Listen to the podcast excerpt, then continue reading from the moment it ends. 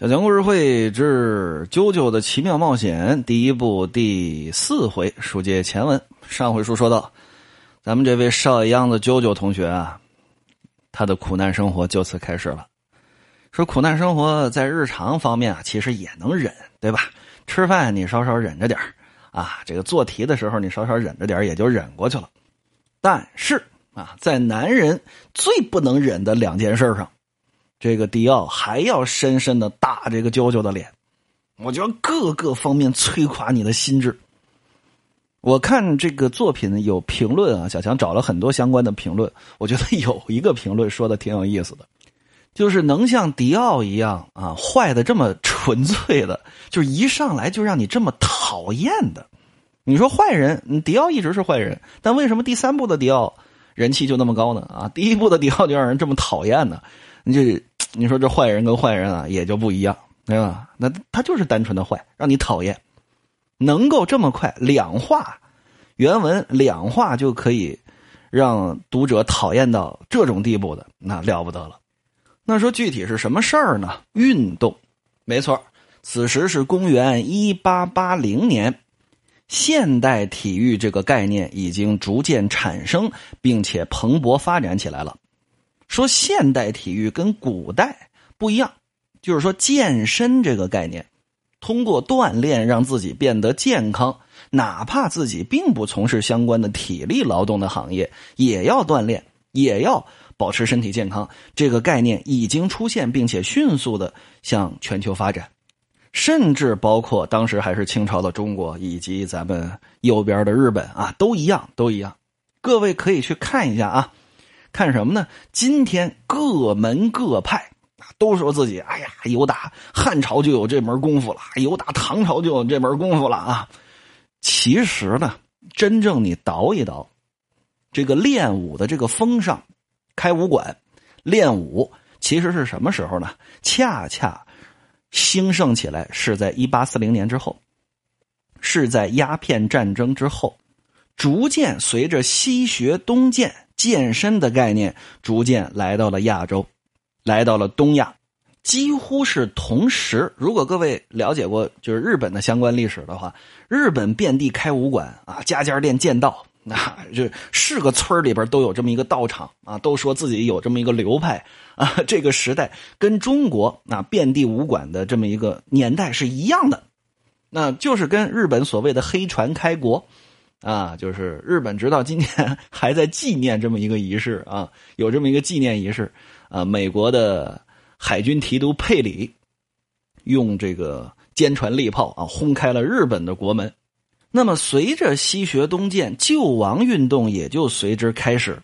那么救亡运动跟西学东渐的这种西方体系这么一融合，那咱们也得健身，不能再这么抽大烟抽下去了啊。所以说打两趟拳。啊，耍耍刀啊，这种属于东方式的这种现代体育也逐渐产生了。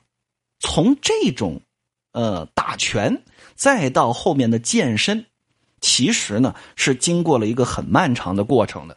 各位如果有兴趣的话，可以去听一听小强这个鲁迅先生作品集啊这个专辑，因为鲁迅先生恰恰是生活在。清朝刚刚灭亡啊，然后民国建立这么一段时间，那个时间其实所谓的体育啊，你别看今天咱们已经是一个体育大国了，当时来说体育发展的还很差很差。你说你就老老实实的练练拳不行吗？啊，老老实实的跑两圈不行吗？不行，除了练拳，除了跑两圈，还得讲究什么静坐修身呐，还讲究什么内力心法呀？当这这都是真事儿啊，这都是真事儿。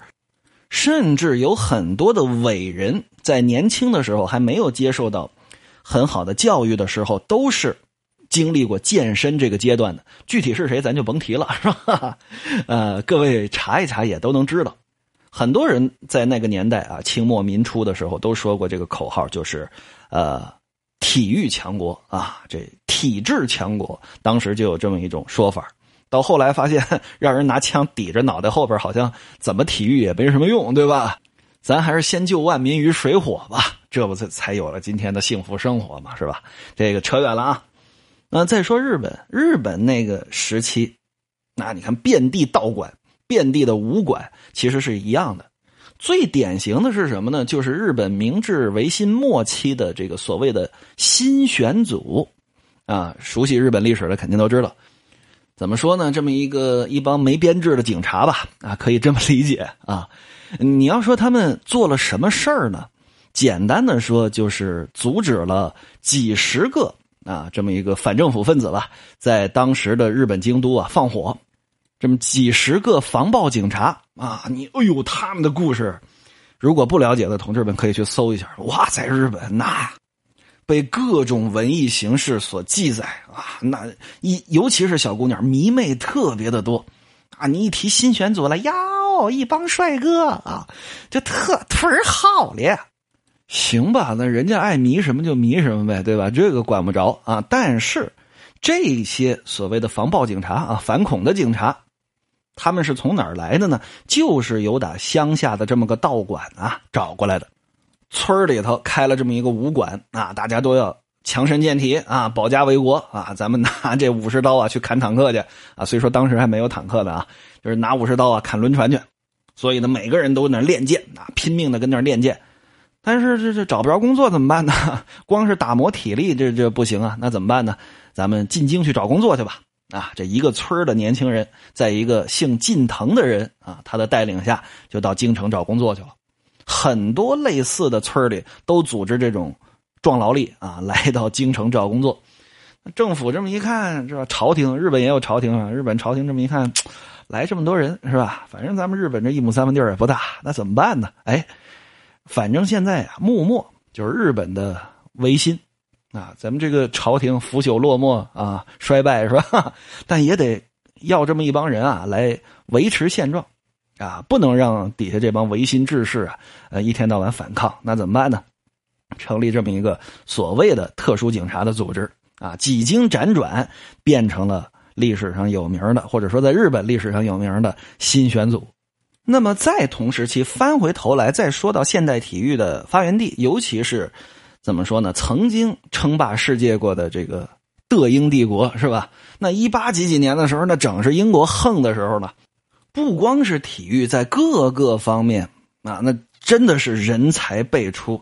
呃，各位不知道有没有玩过一个游戏《刺客信条》系列的呃其中的一座叫《刺客信条：枭雄》，讲的恰恰就是十九世纪中后期的英国伦敦。哇，那个时候的英国，那真的是踹一脚都能随便踹出这么几个人才来。当时的这个游戏当中，咱们别的就不说了啊，再扯就更多了。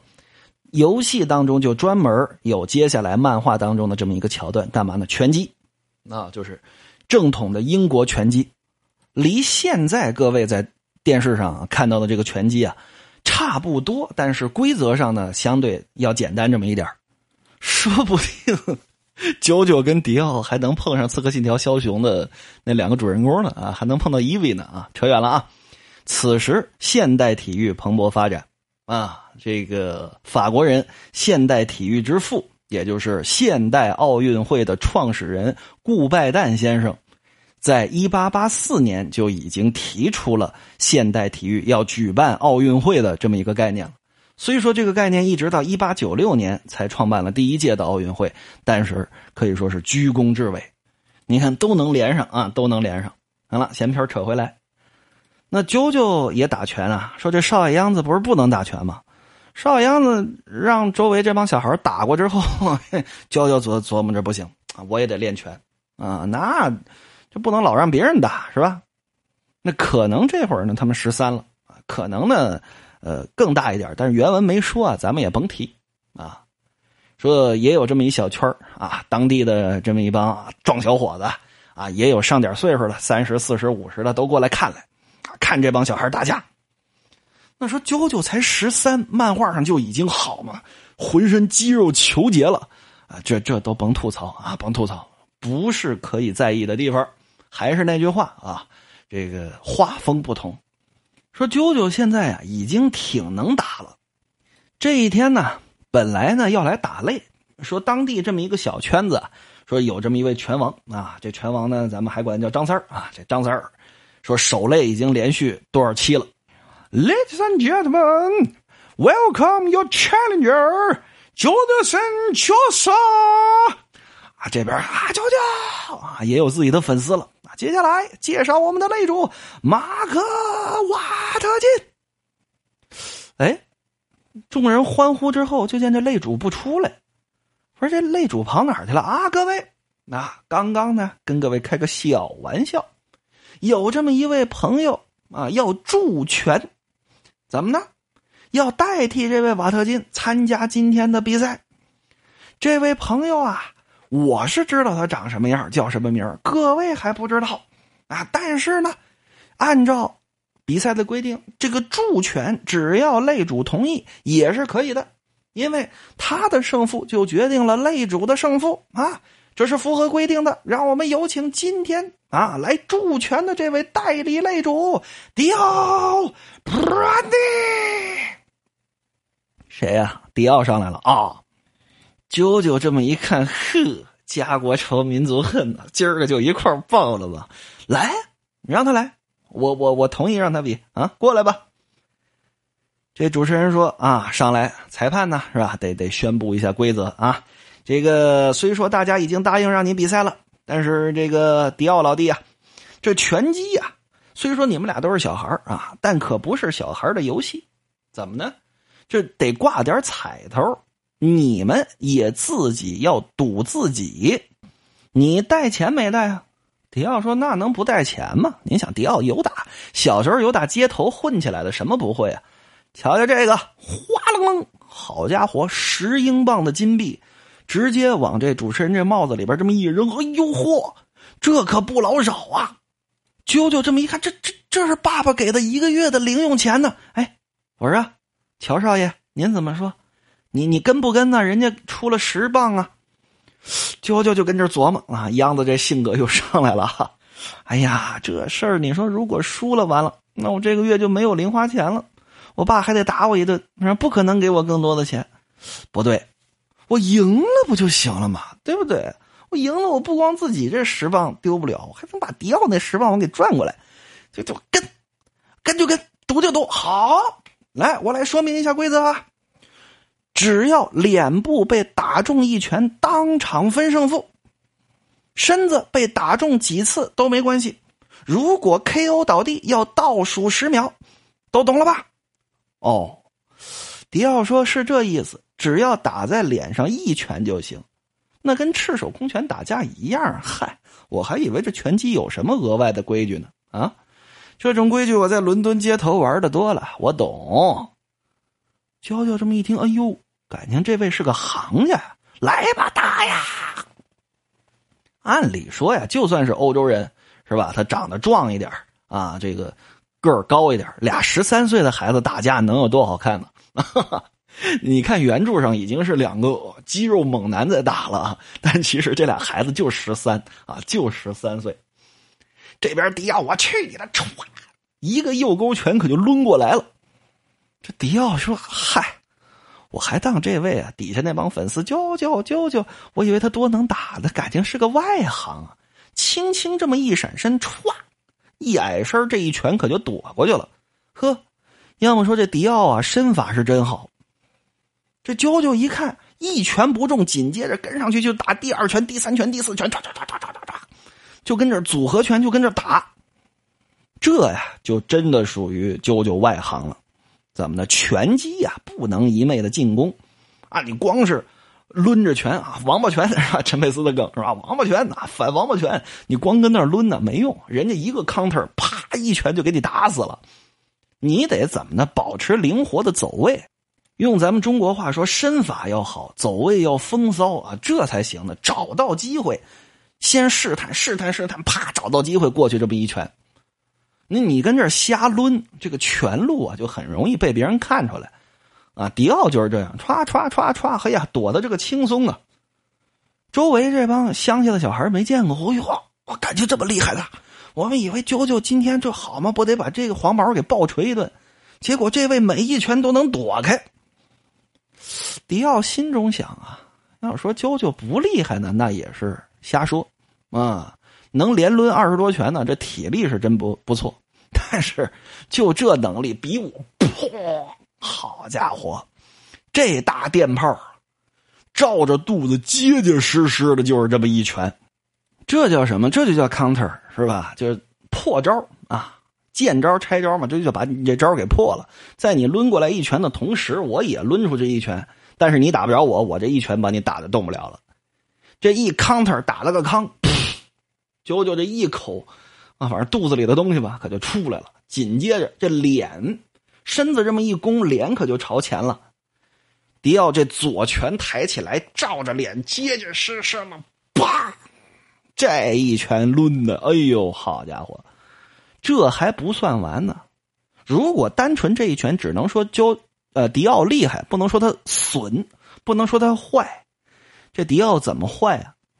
这一拳不是已经砸在脸上了吗？紧接着把自己这小手指头给伸出来，干嘛呀？勾住了啾啾的眼眶。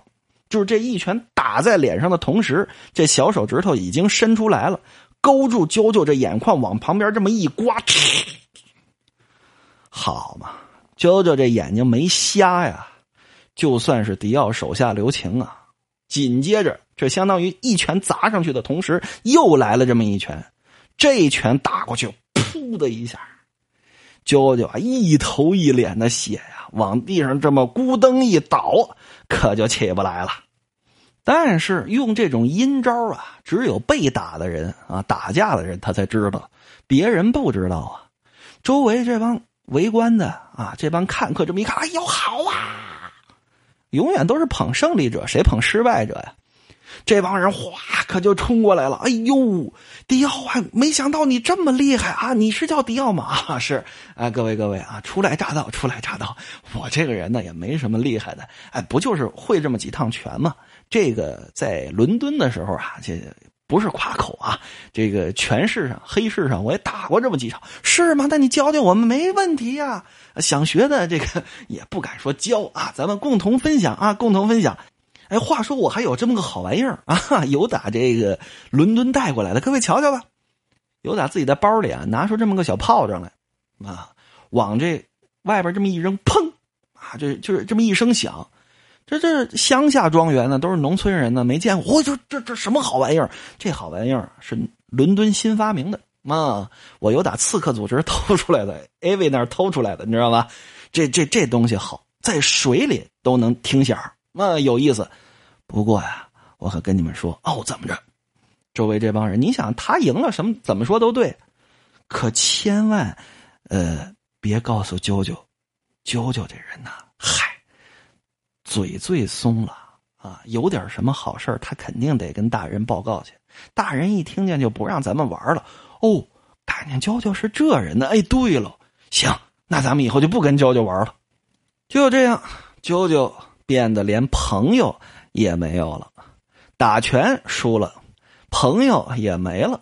身为雄性，领地、食物、配偶三样最重要的东西已经被迪奥夺走了两样了。那还剩下这么一个配偶呢？说十三岁的孩子哪来的配偶啊？咱们下回再说。